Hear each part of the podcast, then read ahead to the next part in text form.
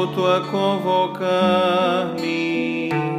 pronto estou e vou te obedecer.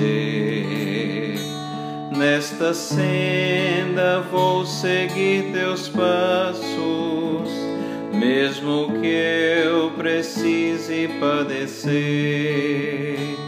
O que sou e tudo que possuo, eu te servir. Quero ser um instrumento usado por ti Eis-me aqui, Senhor, eis-me aqui. Minha vida quebra, molda e usa. Quero ser um vaso em tuas mãos, que também eu seja como espelho, refletindo sempre o teu padrão.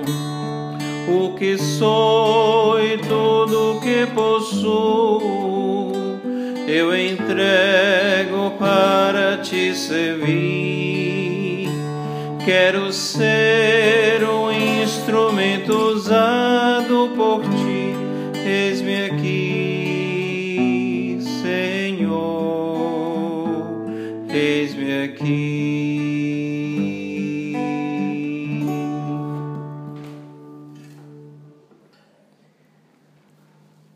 O compromisso de seguir a Jesus não é uma, uma tarefa fácil de executar. Existem muitas dificuldades, existem muitas tentativas de nos desanimar.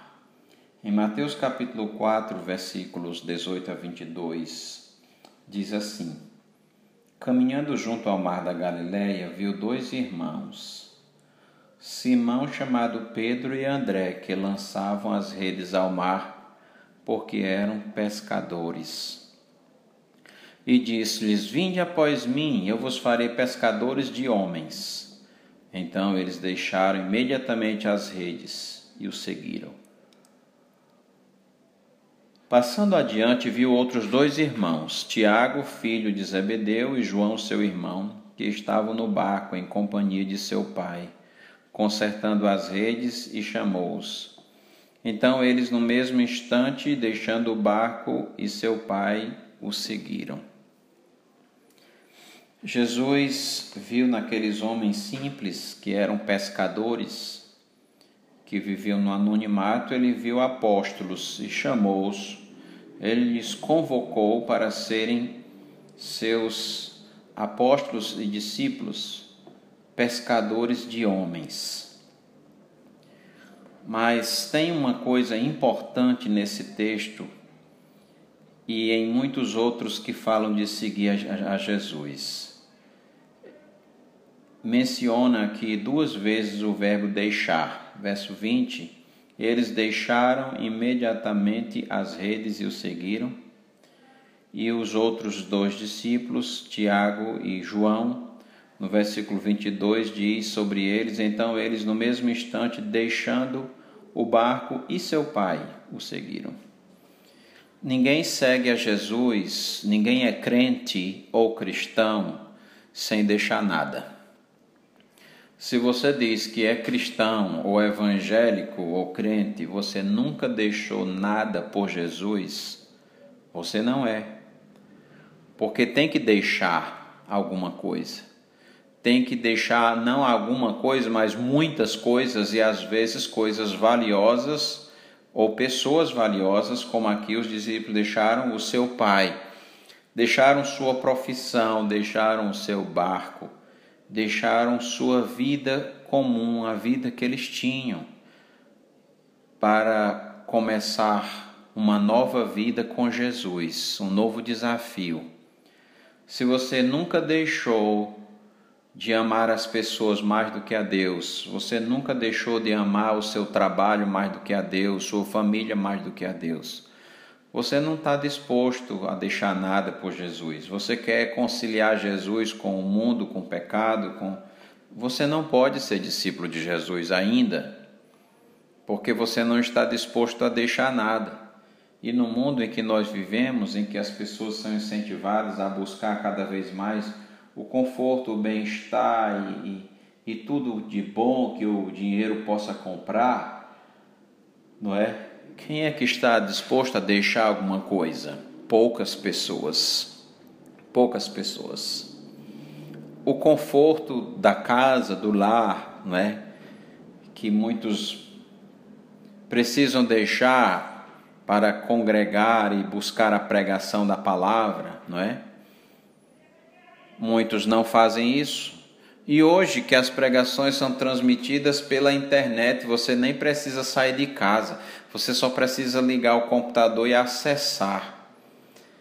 Eu sei que muitos crentes não estão fazendo isso.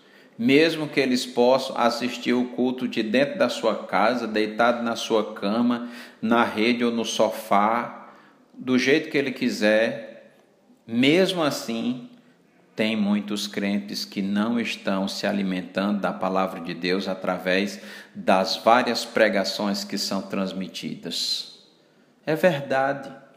Isso quer dizer que não existe desculpa quando nós queremos seguir a Jesus e obedecer a Ele. Nós vamos Existem crentes em outros lugares do mundo que andam quilômetros a pé para ouvir uma pregação e eles querem uma pregação de duas horas ou mais. E quando o pregador termina, eles pedem para ele continuar. Hoje, no Brasil e em grande parte do mundo, os crentes têm a oportunidade de ouvir uma pregação dentro da sua casa, sentado, deitado, do jeito que quiser, e mesmo assim, vários não estão não estão aproveitando. O que é isso? O que significa isso? Quando é para vir à igreja, quando tinha oportunidade de vir à igreja, é porque ficava longe, é porque estava cansado, não é? É porque o, o, os, por conta de um filho ou de outro filho, é porque brigaram em casa, é porque faltou alguma coisa, enfim, sempre tem uma desculpa. Mas hoje qual é a desculpa? Para não ouvir a pregação da palavra de Deus. Por isso, aquele que se propõe a seguir a Jesus, ele deve dizer, como o profeta Isaías: Eis-me aqui, Senhor, envia-me a mim. Senhor, usa a minha vida, porque quem quer servir a Deus, serve a Deus de todo jeito e não coloca dificuldade nem obstáculo. O problema não está aí, o problema está na questão pecaminosa que muitos ainda abrigam no seu coração. Mágoa, rancor, amargura, problemas do passado, nunca foi perdoado, nunca foi deixado, nunca foi resolvido, e isso tem impedido você de servir a Deus porque simplesmente você não deixa. E Deus ele não tem culpa dos pecados que você não resolveu, que você não perdoou. Você precisa resolver isso para você voltar a pôr a mão no arado e olhar para frente. É isso que tem que acontecer. É isso que precisa ser feito.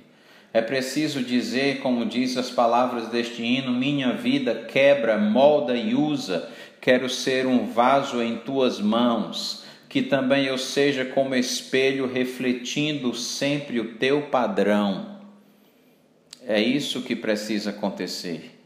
Cada crente tem que olhar para si próprio e ver agora qual é o obstáculo que você está colocando para não se alimentar da palavra de Deus. Porque os que você tinha antes já não tem mais hoje. Você está no maior conforto dentro da sua casa. E se você não está buscando a Deus, é porque o seu problema significa dureza de coração. E um crente duro de coração é pior do que o incrédulo, porque o crente conhece a Bíblia e ele está de coração duro porque ele quer e porque ele conhece a palavra e ele não faz o que é certo e o que agrada a Deus por rebeldia. Não porque ele é ignorante da palavra ou desconhece a palavra, como é o caso de uma pessoa descrente.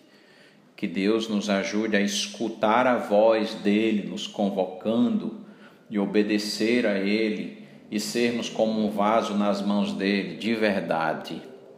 Oremos, Senhor Deus, Eu te peço que o Senhor desperte, Senhor, esse coração adormecido que há tanto tempo está parado e está envolvido com coisas que não te agradam, que já experimentou da comunhão, que já experimentou do teu perdão, mas que hoje está afastado. Que o Senhor ajude, Pai amado, e liberte de todo mal e ajude a voltar ao primeiro amor, a novamente ser um vaso usado por ti. Em nome de Jesus. Amém.